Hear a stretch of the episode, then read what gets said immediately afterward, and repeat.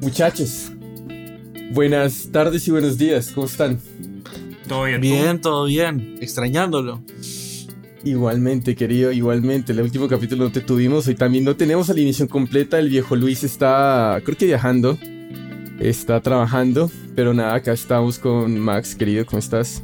Todo bien, todo bien. Pláceme, pláceme verte nuevamente. Igualmente. Yo muy bien, gracias. Y José, querido, ¿cómo estás? Bien, bien, todo bien. Aquí en casita. Me alegro, muchachos. Ho- Hoy se siente como esos días, le estaba diciendo a Max previamente, que se siente como esos días en los cuales como que toda la gente alrededor tuyo se siente como un fin de semana, nadie molesta, nadie nada, entonces se siente como un sábado regalado. Hoy me siento yo así. Entonces estoy disfrutando el día de una manera increíble. Pero con eso en mente vamos a avanzar y queremos presentarles a nuestro invitado, porque como bien saben, estamos ya en final de mitad de temporada y honestamente estoy bien emocionado por esta, esta entrevista porque pinta muy chévere, pinta muy muy chévere. Tuve la oportunidad de conocer a nuestro invitado en México, hablamos cortamente, eh, intercambiamos contactos y porque, porque es muy bacano, aceptó venir al podcast, entonces estamos muy agradecidos con, ya les voy a decir el nombre, bueno, incluso ya saben el nombre, ya está en el título, pero bueno, simplemente para introducir. Nos sentamos con un compositor y productor multifacético, amante de la salsa bachata, merengue y música africana. Ha producido artistas, o también está produciendo artistas como Brati de México, que tiene un sonido pop rock. También está dentro eh, de los sonidos de Princesa Alba, que es de Chile, que es un pop más clásico, co- que comparte sonidos del dembow y el disco. La Tompe tiene un disco con ella que es de República Dominicana, es un R&B un poquito más experimental. Y para hacer un zoom out y ver un poquito de artistas más grandes con los que ha trabajado. Está detrás de la producción de discos como Directo al Cora de Delfina Deep y como si fuera poco, también está en la producción de álbumes como Ya no somos los mismos de Elsa y el Mar, que fue nominado a los Latin Grammy como álbum del año y también está eh, bajo la producción de otros discos uno que sobre todo eh, que ganó como Latin Grammy de álbum vocal pop contemporáneo de Sebastián Yatra. El álbum se llama Dharma. Y hoy se encuentra trabajando en lanzamientos de otros artistas también, como Caliuchis o Cuco, ¿vale? Desde México, hoy se nos une Julián Bernal. Julián, ¿cómo estás? Bienvenido. Hola, hola, muchas gracias. ¿Cómo estás, querido? ¿Todo bien? Sí, todo bien, todo bien aquí preparándonos. Muchísimas gracias por venir, en verdad. Muchas gracias por sacarte el tiempo. Vale, no, a ti por la invitación, muchas gracias.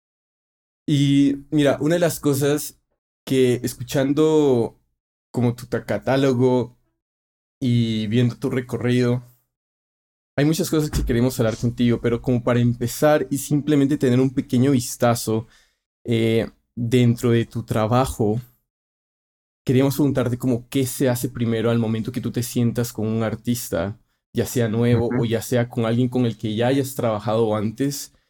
¿Qué es lo que se ponen a hacer y cómo se empieza este proceso de escribir y producir una canción contigo? Ujú. Pues digamos que hay varias formas de hacerlo, pero la que me ha gustado más, que, he venido trabajando últimamente, es como sesiones con artistas que tú no conoces. A veces te, no sé, los ARs de las disqueras unen gente o el manager que ya he trabajado con otro artista antes, me pasa otro artista de él. Cosas así como, como, es como unas citas ciegas, pues. Tú citas la persona en tu estudio y, y pues ya como que me gusta hacer una pequeña entrevista, conocernos o, o de repente ir a tomar algo al, aquí a, no sé, a un café, como para no ser, no me gusta ser así como, bueno, vamos a trabajar y, y ya.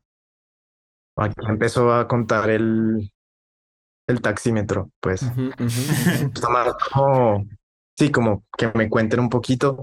Yo soy un poco tímido, entonces como que me, a veces me cuesta un poquito leer la persona de repente, pero, pero como soy tranqui, entonces la persona siento que se siente en confianza y, esto es lo primero, como entablar una relación, si no nos hemos visto nunca, saber qué música le gusta, qué ha sacado antes, qué planea hacer. Entonces, es muy cool eso porque me gusta conocer gente, artistas todo el tiempo. Pues digamos, eso es lo primero. Luego ya hablamos de como un, unas referentes o un modelo de sonido. Em, yo también hago pues también un research antes de el tipo de música que hace el artista y como que también me imagino cosas. No necesariamente hago algo de una porque me gusta más bien vibrar ahí con el artista igual. Claro, en dado caso que quiera salir como por otro lado o algo así. Ajá, que si quiere, que si tiene en mente una guitarra, entonces, o, o sonidos de sintes o cosas así, a veces pasa eso también. O a veces el artista está así abierto como que no, lo que sea, lo que salga. Em, entonces, como que hacemos, si hago esa pequeña entrevista de ver cómo, qué mood, qué mood trae, a veces le pregunto en qué, en qué BPM amaneciste hoy. Porque a veces uno está como acelerado, a veces uno está tranqui y de ahí comenzamos a darle y hacer la canción de cero. Está cool porque es como un como una interacción ahí mientras yo hago, voy haciendo como generalmente hago, si hago un beat, digamos como una batería súper básica y unos acordes de piano o cinte o, lo que sea, como para entrar en un moodcito. Y ahí la persona va tirando ideas, también según la música, según lo que le transmita, va pensando en el tema de la canción, si es algo de nostálgico, si es algo feliz, si es algo fiestero. Y generalmente trabajo con un compositor colombiano, también es artista, se llama Ila Mike. Eh, siempre trabajamos juntos, yo pues también produzco su, su música. Y eh, me gusta trabajar mucho con él porque también es súper tranqui, cero, cero egos, cero... Eso es lo importante también, como que dejar egos atrás. Y si no, si al artista no le gusta lo que estás haciendo, pues ya se cambia, como que no clavarse en tanto, pues. Aunque sí cuesta, eso sí, a veces cuesta. Saca ahí tremenda idea. Abandonar tu idea, sí. Que digamos que en una primera instancia, pues es, es más fácil como, bueno, si no me gustan estos acordes o este sonido, ya. Siguiente idea. Pero sí, así. Brutal, es que ju- justamente te quería preguntar, y como en en esa, como supongamos que, vaya, llamarlo de alguna forma, como en esa etapa de preproducción o, o, o como se quiera llamar, donde estáis conociendo al artista y todo, tú Sí. como productor, eh, ¿te ves como, crees que el rol del productor eh, al partir, bueno, en general al- a lo largo de la canción entera y la creación del producto final, tu rol lo ves más como alguien que tiene que hacer de soporte y como usar todo tu conocimiento para sacar el máximo del artista o a ti te llaman para que tú pongas un poco de tus gustos y de tu salsa dentro del tema. No sé si me explico como la diferencia. Sí, sí, sí, claro. A mí me gusta justo eso, como más bien hacer algo que al artista le guste, obviamente que a mí también, porque me tiene que gustar y soy bien picky con eso, pero sí escucho mucho al artista. O sea, de hecho me gusta harto coproducir con, con el artista. A veces el artista quiere meterse en producción y a mí me gusta eso porque como que me nutre también.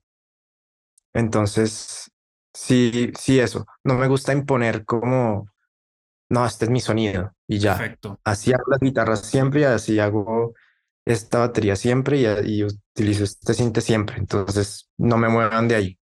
Eso no me gusta hacerlo porque sí me gusta explorar más cosas. De pronto el artista me muestra una referencia que a mí me inspira mucho. Me ha pasado un montón.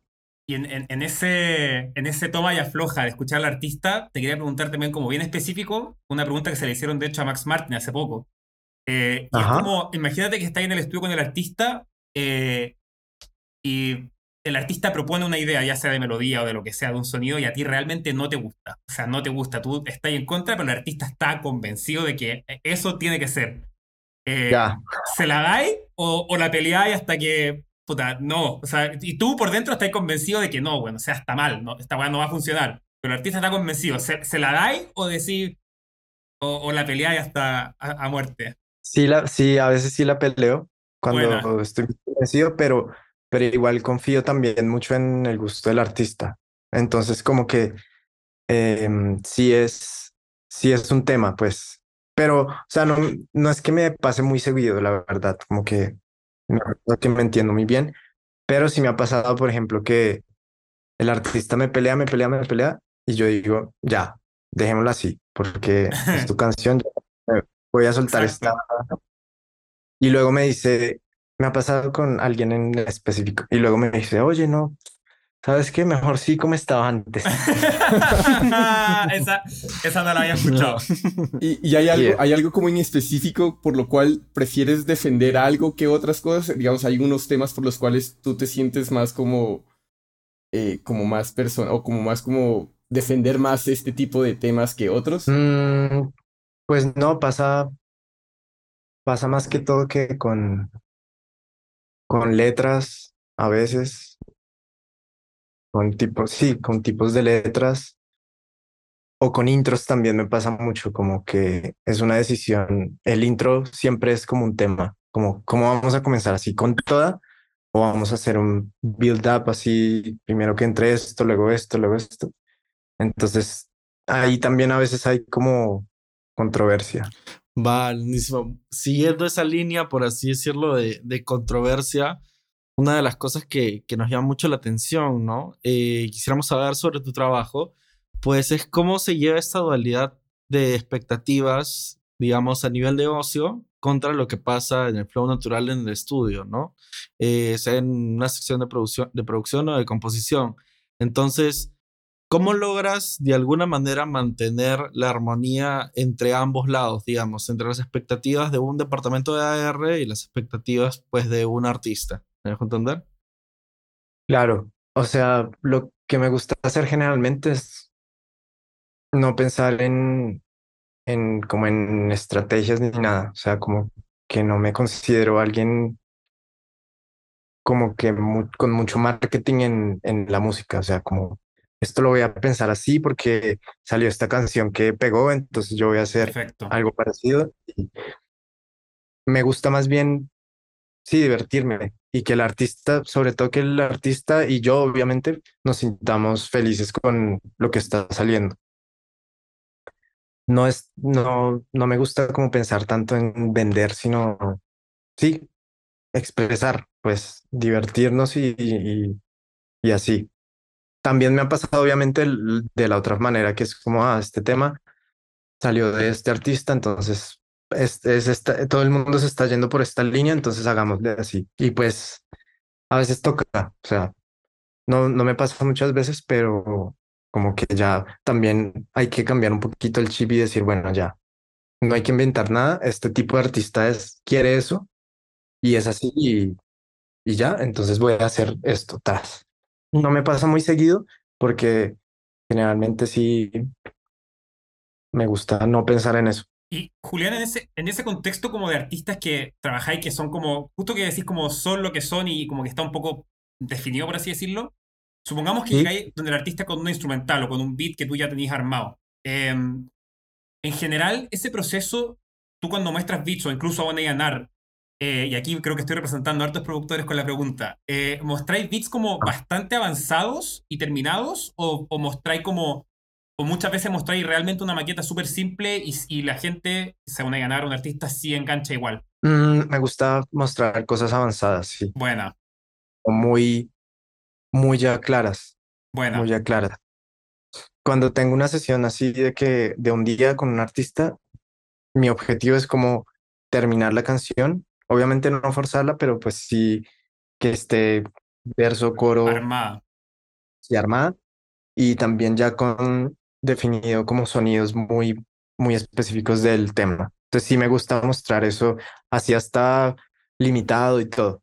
Perfecto, perfecto. Ven, una de las cosas que a mí me llamó mucho la atención y como hablando contigo y después investigando un poco, y es que de por sí tú eres músico, ¿no? O sea, tienes como la parte, eh, se puede decir como teórica desde Ajá, el sí. inicio, Académica. pero exacto. Y luego tú me comentaste que tienes la parte, o sea, al momento de, de producir, en vez de irte por teoría, prefieres irte por vibras, o así. Entonces, mi pregunta es, cómo fue, o sea, cómo es ese proceso de desprenderse o cómo, cómo, o sea, si fue complejo en su momento desprenderse, digamos, de la parte teórica para entrar en un punto en el que simplemente ya te dejas llevar por vibras y sucede ese desprendimiento donde no necesariamente estás pensando en teoría, sino como que ya probablemente te vas como a la parte un poco más de la improvisación al momento de producir. Claro. Entonces, ¿cómo, cómo es esa, ese, ese dinamismo que sucede dentro de ti o sucedió dentro de ti? Ajá. Claro, me pasa, digamos que mi instrumento, digamos, principal es la guitarra y así me o sea, sí comencé a estudiarla en la universidad cuando estudié música, comencé a estudiar mucho guitarra y me gustaba mucho el jazz y aprender así de acordes y como clavarme en conocer el brazo de la guitarra. Entonces, digamos que ahí veo, digamos, todo más teórico, todo mucho más teórico. Entonces, a veces para desprenderme de eso, me gusta tocar sintes. También, obviamente, sé cómo funciona, pero como que me hace pensar menos. Entonces, como que no pienso tanto en, en eh, grados de la escala, sino más como en, sí, como en acordes, como formas de acordes. Entonces, cuando hago cosas con Sinte, me, sí, como que me deja desprenderme de esa teoría. O también me gusta mucho ampliar cosas que no tengo ni idea en qué acordes están y, ir investigando ahí y ahí se va armando como una vibra, lo que te decía la otra vez. Entonces, sí, así me gusta, me gusta hacer cosas así. Depende de la canción también. Si necesita pues una guitarra más, una progresión ya más armadita, pues voy a la guitarra. Y ahora, ahora que dices que, por ejemplo, te gusta ampliar algo, te gusta coger algo de acá o de allá, para ser un productor que está metido en tantos géneros, tienes que estar como muy conectado en diferentes cosas para realmente ah. como hacer, digamos, como aprender las reglas como de ese género de tal manera y, y como que sea el caso, en dado caso, como que chequear todos los boxes para que ese género, o sea, como que se cumple y que suene a ese género y probablemente sea lo que ese artista quiere. Y tú como productor, como estabas diciendo antes, pueda sacar ese sonido que quieren sacar, porque en ese momento dicen como, no, quiero una salsa con X, con Y, con Z, y tú probablemente ya habrás tenido que haber hecho ese trabajo. Entonces, mi pregunta creo que básicamente va, y esto es por, por haber escuchado eh, tu catálogo, y es como hasta qué punto te ciñes por las reglas de un género al momento de producirlo. Porque, por ejemplo, yo tenía un profesor que decía que para para, tienes que conocer primero las reglas para luego saber cómo romperlas. Claro, sí. Y, y, esto te lo pregunto, por ejemplo, porque en Atravesado, eh, cuando estaba leyendo al respecto, yo no sabía, por ejemplo, que la bachata tenía tres tipos de, de, como de partes, el derecho, el mambo y el, si no estoy mal, el, el, el El majao, exacto. Entonces, en, en, Atravesado, cuando estaba leyendo decía que el mambo, por lo general, la, la voz desaparece para darle espacio más a los instrumentos, ¿no? Pero en Atravesado yo siento que sucede lo contrario. Sí, siento que los instrumentos se apaciguan un poco más para darle espacio a las voces, tanto de Elsa como de Vicente. Entonces, uno, las preguntas creo que es una, es todo esto para hacer una pregunta que es, eh, uno, hasta dónde te ciñes por las reglas de un género y si, por ejemplo, en esta canción lo pensaron así o sucedió más de una manera natural. Ajá. Sí, pues eh, digamos cuando es un género en específico, digamos en este caso la bachata, sí me gusta eh, investigar. Bueno, antes ya había, ya había, como que me había clavado mucho en las guitarras de la bachata, cómo tocarlas y tienen un tipo de, de reglas en específico, digamos, no se toca con pick normal, sino con este como de bolero. Pone la mano de cierta forma, se tocan las cuerdas todas hacia abajo para generar ese ponche.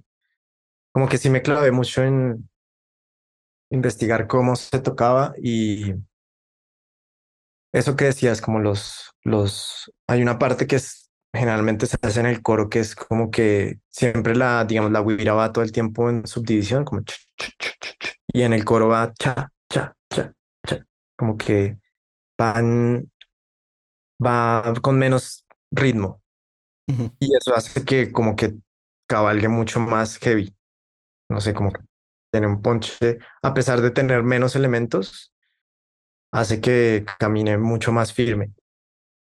Entonces, digamos que sí me clavé en ese, en ese punto, pero luego, digamos, eh, con Princesa Alba, chilena, eh, una canción que sacó hace poco que se llama Baby Oficial. Sí. Es una Em, bachata electrónica. También es una bachata, pero sí queríamos meterle así como sintes, eh, otra onda. Pero sí está ese background de la bachata, las guitarras de cierta forma, el, el bongo que lo tocó un dominicano así súper duro. Em, pero sí, digamos, en este caso de Princesa Alba sí me gustaba como llevarla a otro, a otro plano, que no fuera bachata tradicional, sino otro plano. Entonces sí me gusta investigar del género, pues para que, para que suene y tenerle respeto, obviamente, pero intentar como vestirla de otra forma. Y, y en ese caso me imagino que eh, en la parte de atravesado, sí, sí fue así, digamos, en esa, en esa sección, digamos que es la parte del segundo verso. Sí, eh, ¿cómo, ¿tú cómo lo viste? O sea, eh, porque en ningún momento como que se desaparecen las voces, simplemente como digamos, que dan espacio a los instrumentos. Digamos que la parte medio instrumental es hacia el final cuando aparece la, la, la voz de Vicente en coritos, que es, y la guitarra se abre un poquito más, como que esa era como si fuera un pregón, ¿no? Claro. Esa fue la parte que vimos como que se podía llevar a lo instrumental. Pero sí, no hay, ahí en esa canción en específico no hay algo, no hay sí como un espacio así instrumental, sino ese, es más adornado con coros y todo eso. ok, ok, ok, ok. Y dentro de, de, de todas las cuestiones que tú y yo hablábamos, había como formas de capturar sonidos más orgánicos o formas de capturar eh, sonidos más modernos, uno utilizando computador y probablemente el otro utilizando instrumentos. Eh, ¿hay alguna cosa que tú prefieras, o que- más que prefieras, es lo que más disfrutas? Uno es trabajando como in the box y la otra de manera análoga. Ajá, tengo como temporadas, temporadas de, de hacer Wow. pura música así como más de beats y de sintes así, y samplear cosas y todo muy, muy digital, digamos. Em, igual siempre me gusta, por ejemplo, samplear guitarras y destruirlas, por ejemplo, pero, pero sí muy en la compu. Tengo temporadas. Ahorita eh, siento que, digamos, con el disco de Brati que va a salir, que está saliendo, me gustó mucho volver a- así a, a, a- grabar todo real, em, baterías orgánicas, guitarras orgánicas, así todo muy real. Y eso me encanta también, como que me gusta no enfrascarme en una sola cosa porque, porque puede tornarse muy repetitivo para mí, muy aburrido, muy monótono. Y hicieras, no sé, si hicieras solo reggaetón, eh, pues sí, no sé, como que sí extrañaría la parte de grabar una batería, eh, grabar instrumentos reales, pues. que se me vino a la cabeza como justamente estaba hablando como de solamente hacer reggaetón y decía que extrañaría también como grabar cosas. Creo que también en el reggaetón y en los géneros más como urbanos, y aquí como quiero saber tu opinión, pero mi percepción es que cuando se trabaja mucho como en el digital y en los synth y en los plugins y todo, se trata más, y sobre todo en géneros urbanos, se trata más de buscar como más una atmósfera que una canción. Por ejemplo, no sé, hay veces que uno escucha un tema de reggaetón y dice, ¿cuáles son los acordes? Bueno, y los acordes son, no sé, sol menor, la sostenido mayor, do menor, bla, bla, bla. Y tú decís, pero no son los acordes, weón, lo que está haciendo el tema, es esa atmósfera de sonido que como Sí, lo que está haciéndolo. Entonces, como que siento que un recurso, por un lado, está como lo digital, que es como donde se busca como generar esta atmósfera, y por el otro está un poco como defendiendo lo que decías tú, una guitarra, con lo único que se defiende, obviamente también se defiende con sonido, pero se defiende mucho más con la armonía real y con la melodía real. No sé cómo, si es que pensáis algo parecido, si quizás de forma inconsciente, no sé. Sí, sí, sí, sí, total. O sea, hay cosas que del reggaetón, digamos, del género urbano, eh, me parecen muy cool porque justo es eso, como unas atmósferas ahí que uno no sabe qué instrumento es. Sí.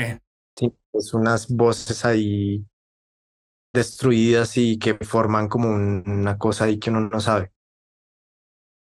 Eso, eso, eso me parece bien cool, porque sí, justo eso, como que no todas las canciones de reggaetón piensan en una armonía como tal, sino como en un Entonces, eso, eso me parece, eso me parece muy interesante de, de ese género, pues, cómo logran eso. Y es como un poco alejado también de la como de la tradicionalidad de la música, ¿no? Es como que, un poco justo lo que decías tú, un poco que cuando te sentáis en un cinte y empezáis a buscar acordes y no te ceñís tanto por en qué, en qué grado de la escala estáis, sino que más bien esa sensación, weón, como de, yo lo voy a decir aquí, pero como que si sea un beat de reggaetón que inspira ganas de huevear, de bailar, está bueno, da lo mismo, el, da lo mismo si la armonía está buena o no, si el... Entonces, como que, no sé, como que lo encuentro muy, muy, muy cool eso. Y, tú creo que tenéis como los dos lados muy, muy desarrollados en el catálogo que he escuchado que lo escuchamos entero, en los discos como de Elsa y el mar está mucho más como la parte musical, donde defendiéndose como... Y en, cosas de princesa, hay, en cosas de princesa y de, hay mucho más como de, de ambiente, de lo que, de que suene, de que te inspire a través del sonido y de la, como de la intención. Entonces, es muy cool eso como esa dualidad, creo yo. Poder manejar las dos es, difícil. Total, muchas gracias por notarlo. Pero pero sí, o sea, como que me gusta explorar muchas cosas, no quedarme en una sola cosa, sí. Y hablando como de esos sonidos, escuchando como, como el, tu música o la música que has producido, por ejemplo, hay un sonido que me llamó mucho la atención, ¿sí? Y quiero saber cómo el recorrido mental, si es que hay un recorrido mental detrás de ese sonido. Y es, hay un snare por ejemplo, de la canción Hasta dónde se enamora. Y, por ejemplo, me recuerda mucho ah, a, ese, a ese pop de los noventas o de los dos miles, donde es medio como Selena o Sin Bandera, incluso un poquito de Enrique Iglesias hay, porque es como un snare como abierto, ¿no? Es súper abierto, incluso podemos ir un poco más atrás y está también utilizado en ciertas canciones de disco. Por ejemplo, Pointer Sisters tiene como ese tipo de sonido en su snare, específicamente en una canción que se llama Dermy. Entonces, ¿hasta qué punto haces esto de manera consciente y le pones énfasis o es algo que te sale muy de manera intuitiva? Em, pues eso, esa canción, me acuerdo que la bueno, sí, el Sam me mandó creo que los acordes, me dijo que quería algo así, la referencia era una de Alicia Keys. Mira, bien Jorge, ¿eh? Sí, una de Keys como por las baterías. Pero luego quisimos meterle como ese redoblante que dices como más, eh, yo, yo, yo lo, lo pensamos, digamos, como más Michael Jackson. Ok, ok. sí, ajá. Si fuera un globo así. Eh, y de hecho ampliamos también unos toms que hay por ahí, un feel de una canción de Ana y Jaime que se llama ¿Para qué? No sé si la conocen. No, no, no lo escuchamos. Ana y Jaime es colombiano, ¿no? Bueno, es, un dueto que eran como de los 80s, 90s y sonaba muy así. Entonces sí, como que sí tomamos referencias muy de, de, esa, de esa onda. Como, como si es nerd de Michael Jackson de los noventas. Ok, ah. ok. Porque, o sea, y también, y este puede ser como un poquito más de un long stretch, pero también, por ejemplo, en las guitarras como Me Oyes o Callejera, me suena como ese RB de los 2000 como Craig Davis, como Seven Days, o también como otras canciones de RB que son bien pesadas en guitarras, como por ejemplo Talk to You de Brent Fayaz, o Sugar Sugar de Baby Bash. Eh, son, o sea, me las como... las conozco. Ah, bueno, bueno, simplemente son como temas que, que, exacto, mejor aún, simplemente quiere decir que sucedió de, de, manera más intuitiva y natural que llegaron a ese tipo de, de guitarra que acompaña una voz más soulera, más de R&B. Ajá, sí, digamos la de Delfina fue muy así, de guitarra, así, como que ella quería hacer una canción más cortavenas. Y, y comenzamos a ya yo tocar guitarra y allá hacer eh, melodías de voz. Y si la pensamos más así, no teniendo una referencia como tal, sino que ella me dijo el vibe que tenía. Y justo, pues sí, estaba pasando por un momento eh, como triste, pero ya como queriendo eh, superar y seguir adelante. Entonces, como que entramos en ese vibe y comenzamos a hacer el loop. No fue tanto como una refe, sino lo que ella me estaba contando, pues sí. Bueno, hablando de ese low end emocional, vamos a llamarlo así, queríamos preguntarte un poco también por cómo trabajas el low end de tus producciones, ¿no? Encontramos, creo, ejemplos muy distintos y muy curiosos eh, en canciones como Y no lloro, eh, y por otro lado con canciones como Me oyes, ¿no? Entonces, eh, para mí, digamos, a ver, yo no estoy metido en la parte de producción, pero para mí siempre fue una lucha constante, por así decirlo, cuando estudiaba, eh, cómo lograr, por así decirlo, esa definición, ese cuerpo que te soporta toda la cama, por así decirlo, de la canción, ¿no? Que te soporta todo el fondo. Entonces, en tu caso, digamos, eh, ¿cómo te gusta trabajar a ti eso? Digamos, eso es una cosa que me clavo harto también, como lo bueno. Me encanta así los bajos que toten, pero controlados. Es, es, es jodido lograr eso, pero, pero sí, siempre tengo un plugin que me encanta que se llama el Initial Audio 808, que ahí hago todos los, los bajos así como, sí, de trap o de, sí, también incluso de pop, pero tiene un bajo tremendo. Sí, me clavo mucho en eso. Um, tengo un, un Moog Sub 37 que también tiene unos subs brutales. Entonces, sí, nos, digamos, con Elsa también nos gusta explotar mucho eso en las canciones donde se puede, ¿no? O sea, no forzarlas todas a que suenen así gigantes, pero sí em, distorsionar los bajos también. Eh, o ponerles un chorus para que suenen en estéreo. Digamos, a veces hago, hago cosas con tres bajos, uno que suena en estéreo y otro en, en mono. Entonces, como que eso le da un, un poder tremendo. Claro, y también tratar de empatar, por así decirlo, esos tres al mismo tiempo debe ser como que súper complicado. Ajá. Sí, sí, hay que saber cómo cortar bajos a uno para que solo suenen los, los medios altos, eh, que en verdad a veces se necesita eso en, en, los bajos, que suenen como los medios altos, que, que se entienda un poquito más, más que el sub, que se entienda el, lo de arriba. Porque eso se traduce en que si lo escuchas en un celular que no tiene subs, te va a sentir ese, como esa distorsión del bajo arriba. Y un poco sale de la definición también de la nota, ¿no? O sea, no sé si de la nota, porque en realidad el sub también tiene nota, pero como que justo, como decís tú, en un celular se empieza a escuchar más la nota que como, el, como el, la masa, entre comillas, es que se entiende como lo que Claro, claro. Sí. O sea, como que es muy... Pero es muy... De hecho, y ahora que estamos conversándolo, ya podemos entrar quizá un poco más en, en ñoñería, como le decimos nosotros, Julián, pero si tenías algún tip de cómo lo trabajas tú así quizás más en detalle, porque a mí me parece un tema muy interesante. De hecho, creo que José también, que estudió. todos los productores siempre, low end es como.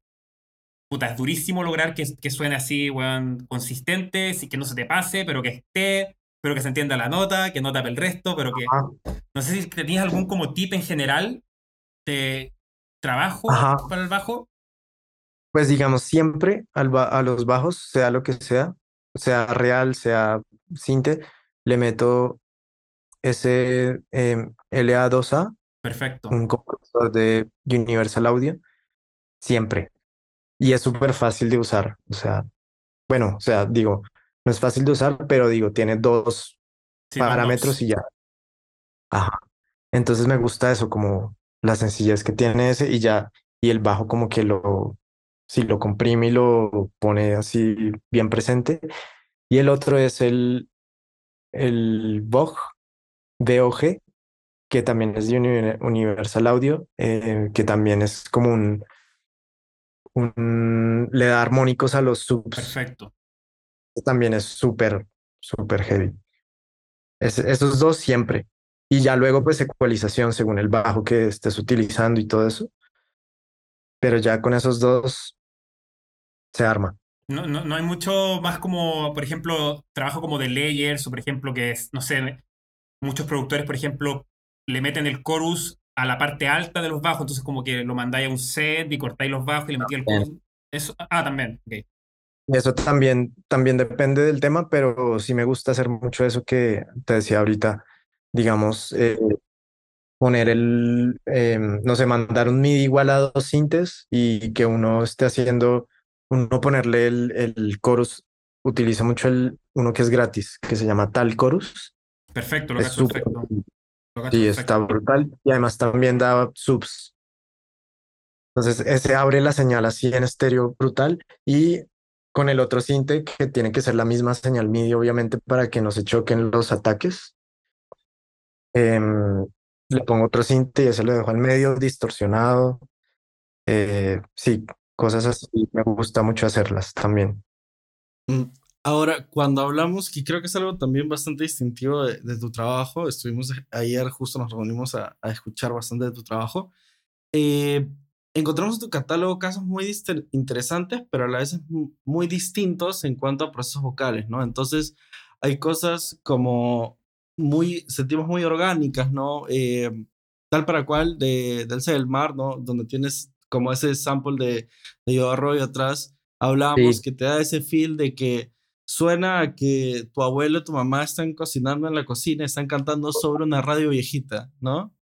Y por otro lado tienes cosas, o sea, por ejemplo, totalmente distintas que eh, como voces ira de Donovan Morales, que por ejemplo nos, nos hacía referencia a, a cierto tipo de reggaetón, por ejemplo, que está sonando mucho ahorita en, en España, ¿no? En cuanto a procesos vocales. Entonces, queríamos saber un poco cómo tratas canciones tan diferentes y cómo llegas a este tipo de, texturas, de sonidos, ¿no?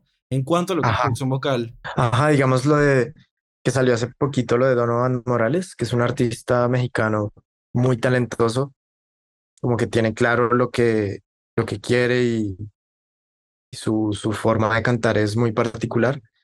Eh, con él sí pudimos explorar así cosas de voces ponerle efectos, eh, ponerle, no sé, distorsiones, eh, pichar las voces para todo lado. Em, porque era, eran canciones o un disco más, más, digamos, experimental. Obviamente dentro del pop, pero más nos quisimos ir lejos con sonidos de síntesis o también con la producción vocal muchos adlibs por ahí sonando detrás.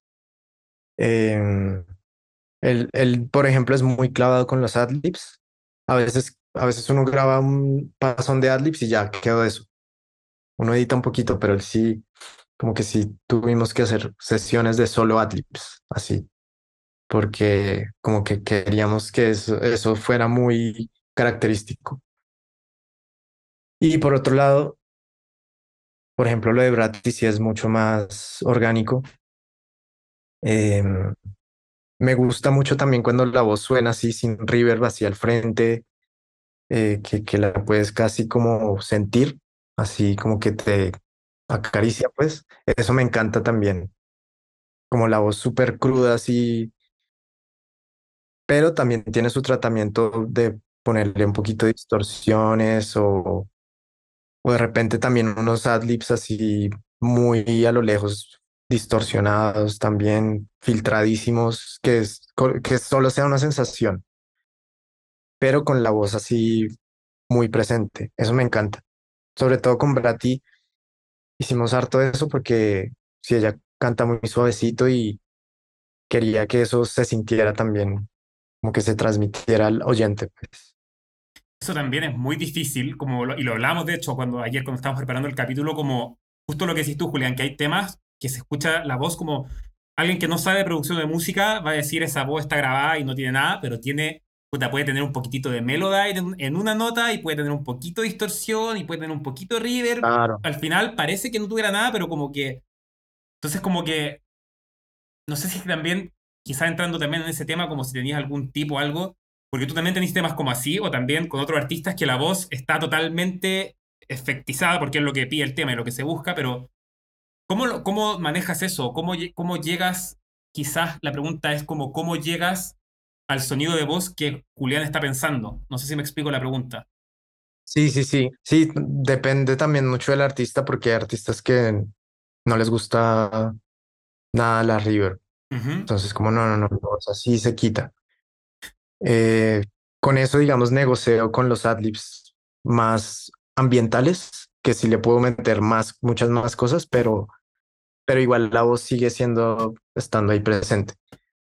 Em, sí, depende mucho del, de lo que le gusta al artista también. O sea, igual también le puedo proponer cosas, pero a veces sí están muy casados con su sonido y eso también me gusta, que es algo que el artista defiende y pues está muy bien. Qué buena pregunta. ¿Le, le hay hecho alguna vez un proceso a un artista, digamos, sin que el artista, no es que no sepa, pero me, me- me gustó el ejemplo que dijiste de la River, porque un artista te dice, yo no quiero River, pero hay veces que uno Ajá. dice, weón, 8% de River en web, nadie se va a dar cuenta y suena mejor. Lo hay hecho y, y dejarlo y decirle no tiene River, pero tiene un 8%, ¿lo hay hecho eso? Me explico la pregunta, ¿no? Como, Sí, sí, sí, sí, sí lo he hecho. obvio, Obvio. Cuando le digo, sí, sí, de una. No tiene River, pero al final, weón, es que sin River no, no sé. Claro. pero- Sí, depende del, del tema, pero, pero sí, me gusta dejar un roomcito también Exacto. por lo menos que se sienta como un espacio, pues. Exacto.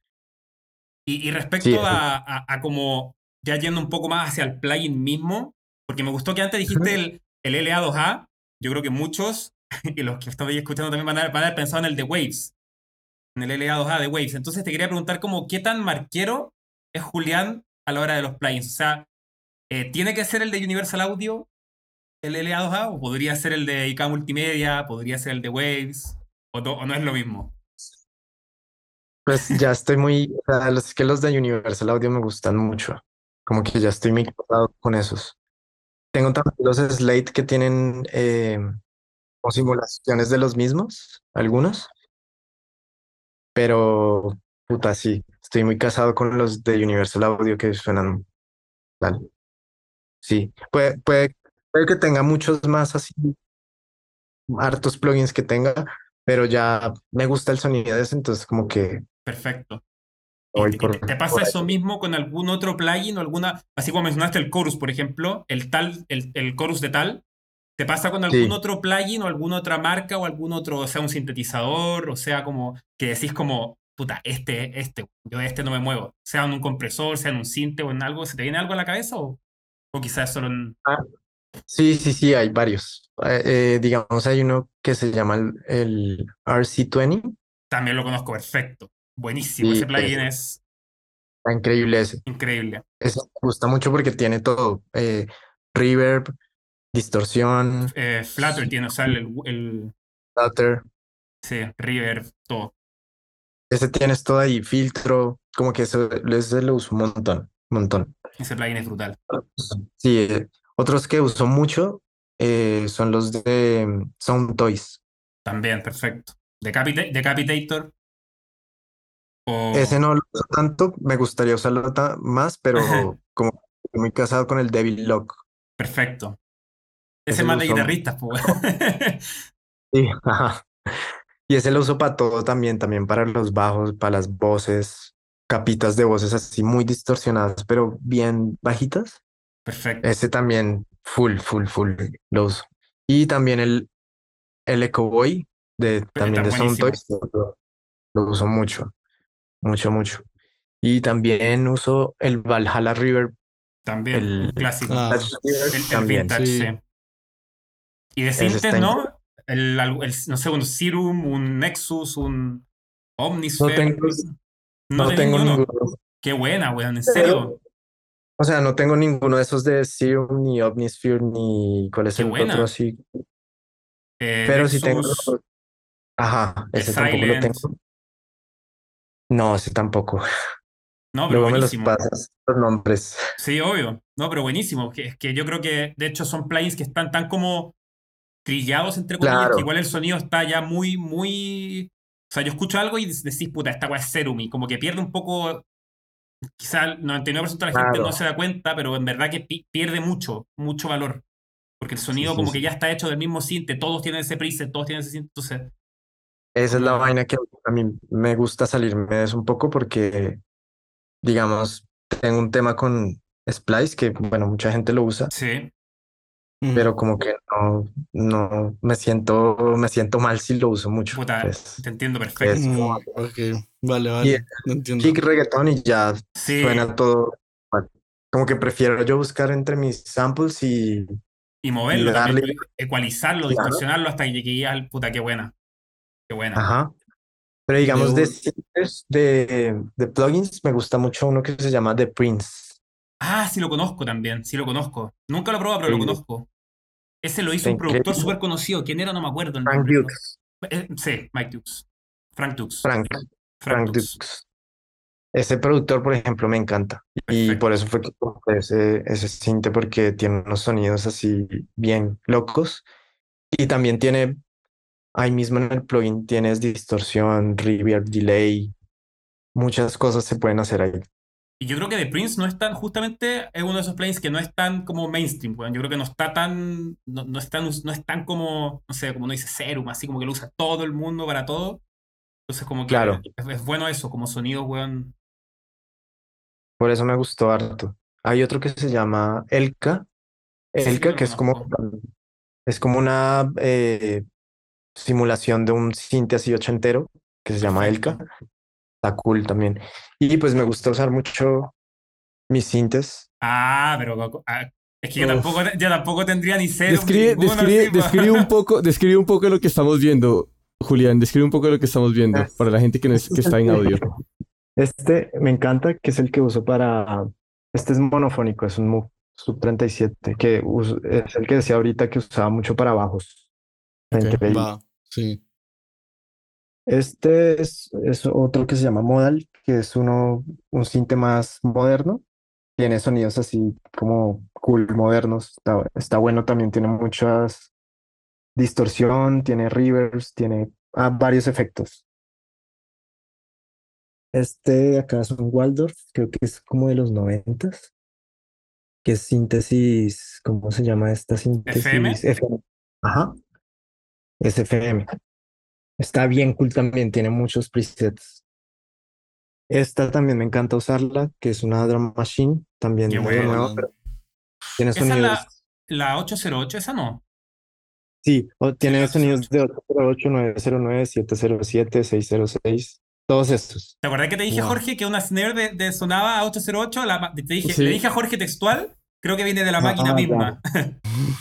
Sí, ajá. Y está cool porque puedes secuenciar, puedes Sí. como grabar beats. Está bien cool.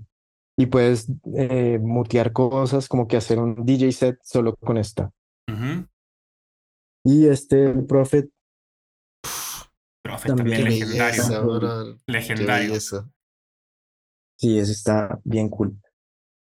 Tengo otros que hace poquito me mudé, entonces eh, tengo otros cuatro guardados que son más ochenteros.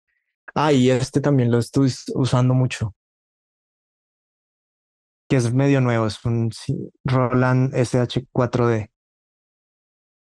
Está bien cool ese. Tiene hartísimos Mm. presets. Por ahí vi, veo, por ahí creo que vi un juguetito NIF. Ah, sí, también. un, un preamp. Sí, sí, sí. Bien, sí, ese Bien, también me encanta.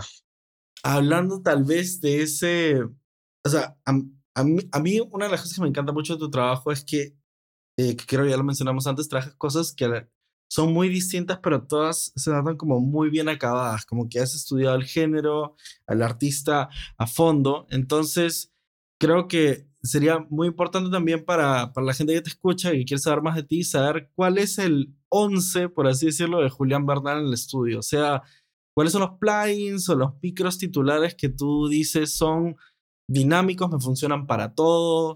eh, los uso recurrentemente en sesiones. Tal vez si pudieras mencionar tres, ¿no? Ya que hemos mencionado varios juguetes.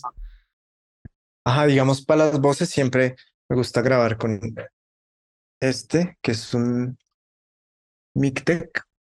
¿Va? Es una, una marca de Nashville. Entonces, pues Nashville la tiene clara para grabar Buena. cosas. Está bien cool. Y este también, el SM7 Sí. clásico. Un clásico. Sí, lo sí. uso. sí. Para la, para el redoblante, para voces también me encanta. Eso está súper cool. Y estoy utilizando mucho para grabar ambientes de baterías y guitarras acústicas, este que es el AEA, que es de cinta. Ese me encanta. Tiene, tiene una trasciente muy buena y sí, para, para grabar tipo un kit de batería así completo, suena increíble. Esos tres son como mis... Bueno, y el SM57 clásico también, que sirve para todo. Y también me encanta usar este. Es el, Wow, ¿qué es eso? es el Es Space Echo, tiene ¿no? es delay y reverb. Ah, perfecto, perfecto. Sí, Se ve súper fino. sí, ese, esos, esos son mis, como los juguetes así. Y en, y- pero en- y en digital, bueno, ya, lo- ya los conversamos en digital. Interesante. Eh, Sí, en digital lo que te decía, el Prince, em, y lo- los, los de Universal Audio. los de Universal Audio. Hay otro, hay otro plugin que me gusta que es gratis que se llama OTT, O- El OTT. OTT, sí, de Expert. Buenísimo. Ajá, Buenísimo. está brutal. Me Buenísimo. encanta, lo uso un montón. Y el Dimension Expander también de esa misma marca, también es gratis, lo uso un montón. Una de las cuestiones eh, que, que me tiene pensando mucho y teniendo tan, siendo tan multifacético, eh, como decía José, cada sonido muy bien cerrado. Eh, recuerdo que teníamos un amigo, tenemos un amigo, tenemos un amigo que una vez me contaba que para él la creatividad era como un tanque, que como una pecera grande, que el trabajo de él como productor era mantenerlo lleno de agua, ¿sí? mantenerlo de agua, de agua, de agua en diferentes tipos de tarea para cuando él se siente en el estudio como algún tipo de artista, como- él simplemente abre la llave y deja correr todo. Entonces, mi pregunta es, o sea, ¿qué haces tú para llenar ese, ese tanque? Considerando tus influencias de música y como Ah. incluso tus rituales diarios o eh, hábitos que tienes para armar este, estos, estas bibliotecas de samples que nos cuentas que tienes. Sí, justo eso, como, como no casarme con un solo género, como que para, para llenar, llenar ese tanque, como dices tú, eh, escuchar cosas diferentes. Me gusta mucho la música tropical, como, eh, no sé, la salsa me encanta, el merengue, la bachata, cosas eh, con influencias africanas que llegaron a, a Colombia, pues específicamente porque soy de allá.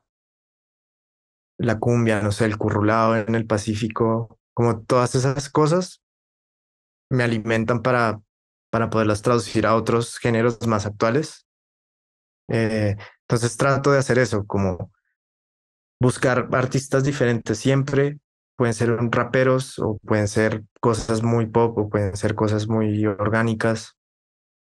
Entonces, así, así me gusta como mantener el tanque lleno, sí, como dices. ¿Y te, te cuesta escuchar algo que no te gusta? Como... eh, sí, esa es la pregunta, como que... a- a- no sé si a ustedes les pasa, muchachos, o Julián ahora la pregunta a todos, pero cuando, por lo menos a mí, cuando yo escucho algo que no me gusta, me cuesta mucho no poner next, weón. No poner como ya, next, otra. Pero no es lo, no es lo sano, menos para un productor, pues, weón. ¿No te pasa eso o no? Como que... O sea, a veces como que intento, no sé, algún amigo me muestra un- una banda que, que no me gusta y no me gusta y como que intento escucharla. Pero sí, si no me atrae de entrada, como que le pierdo el, el interés. Digamos, Sí. tengo, tengo, tengo una pregunta para ti y es como, ahorita que estabas diciendo eso, se me ocurre, prefieres, no sé, como tarea o como algo que te gusta hacer, ponerte, no sé, en, cualquiera de esas plataformas y decir como, ok, ¿cuáles son los tops? ¿O qué está sonando hoy en día? ¿O prefieres como irte a escuchar estas influencias, digamos, currulao, algo, algo de salsa, merengue de un pasado y llenarte más de eso que de lo que está sucediendo actualmente? Pues me gusta escuchar cosas actuales también, pero digamos, no, o sea, cosas que, que se han hecho en la actualidad, pero no tan mainstream, pues. Sí me gusta lo mainstream, obviamente, pero me interesa más como gente que esté experimentando cosas ahí raras, no sé. Me gusta eso. Digamos, poner en, en Spotify, en Tidal, algún artista que me guste y, que se vaya solo sugiriendo cosas. Eso está en ese proceso tal vez de, de, construcción que puede llegar a suceder también. Total. Tremendo, tremendo. me, parece, me parece fascinante ese proceso que, y, la, y la forma en la que ustedes pueden llegar a ver la música para llegar a entender ciertas cosas y descomponerlas y llegar a ciertos puntos. Y durante ese recorrido, mientras probablemente querían llegar al punto A, probablemente terminan llegando al punto B. Sí. probablemente termina siendo más grande de lo que pensaban, exacto. Sí, digamos, no sé, eh, tipo algún artista me muestra una referencia trato de no escucharla mucho, sino como, ya no sé, eh, 20 segundos para entender la vibra y ya, soltarla. Qué interesante. Y eh, no sacarme ni acordes, ni sonidos, ni nada, sino ver lo que me vibró y traducirlo. No tanto como, no tan así como al, al, al callo, por así decirlo, no tan como que si ese es el snare tratar de llegar a ese snare justo, no, como más una cuestión de cómo vibra, nomás como de interesante. Sí, sí, exacto. Total. Y como para ir cerrando, Julián, ¿hay, ¿hay algún productor o alguien que, digamos, como que tú admires y, digamos, sigues el trabajo de esas personas y, y, simplemente vayas siguiendo como su trabajo día a día, semana a semana? Sí, full. Digamos, este loco que te decía, Frank Dukes. Buenísimo. Canta lo que hace. Buenísimo. Y él mantiene una página que hace, que vende eh, samples y como, como si fuera un splice, pero de él solamente. Okay. Vende, samples, vende multitracks, vende todo. Se llama como Kingsway Library. Está brutal. Es, me sirve también a veces de mucha inspiración. Él, hay otro que se llama Malay. Eso no lo conozco. Eh, que ha producido Frank Ocean y Lord, eh, y coprodujimos con él dos de Elsa. Entonces tuve la oportunidad de ir a su estudio, conocerlo, el man súper querido, eh, súper tranqui, también mm, como que se podía aportar y él también muy tranqui, muy tranqui. Y es un man muy top. También me gustó mucho que él pues ha ganado mil premios, pero no tenía nada así, no tenía nada así como en su, en su estudio, sino él decía como que no, no quiero que el artista venga y vea un Grammy y, como que se sienta presionado, sino que llega acá a hacer música, o sea, no, no pensar en, en eso, sino... Eso me encantó. esos dos son como de mis favoritos. Hay otro que se llama Ricky Reed, también me gusta harto lo que hace. Sí, está brutal. ¿A quién ha producido? Eh, Ricky Reed, eh, a Lizzo. Ah, bueno, y obviamente Pharrell Williams, puta top. Y Timbaland, top. Julián, men, en verdad, muchísimas gracias por, por venir al, al podcast, compartir con nosotros un rato.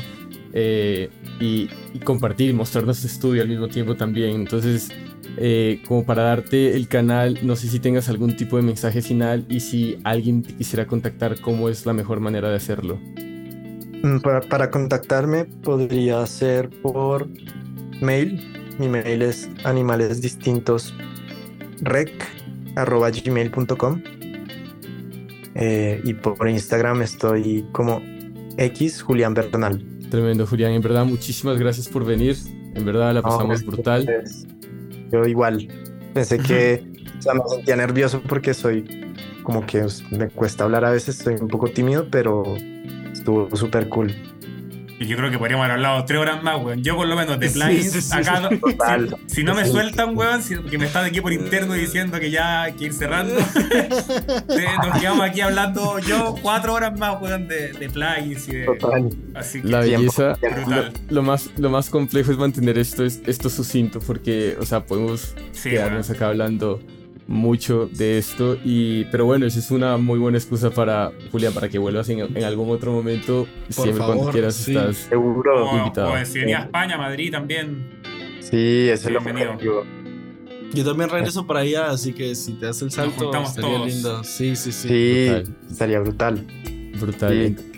Por favor. Entonces, eh, no siendo más, queridos, así terminamos la mitad de temporada. Nos volvemos a ver en septiembre. Eh, Julián, en verdad, muchísimas gracias nuevamente. No, gracias. Muchas gracias. Max, José, eh, no siendo más, queridos. Y a ustedes que escucharon hasta el final, muchísimas gracias. Abrazo enorme. Chao, chao. Nos estamos viendo. Hey, si ya llegaste hasta acá, muchas gracias por escucharnos. No te olvides de seguirnos en Spotify, Apple Music, Pandora o la plataforma digital que sea de tu preferencia. Si te gustó el capítulo, si te gusta el podcast, no olvides recomendarnos a tu grupo de amigos, colegas. Es la mejor manera y la manera más orgánica de que sigamos creciendo esta comunidad. También nos puedes encontrar en Instagram, Facebook, YouTube como 8000 kilómetros podcast y cualquier comentario, duda, sugerencia para mejorar el podcast es más que bienvenida. Nos vemos en el siguiente episodio.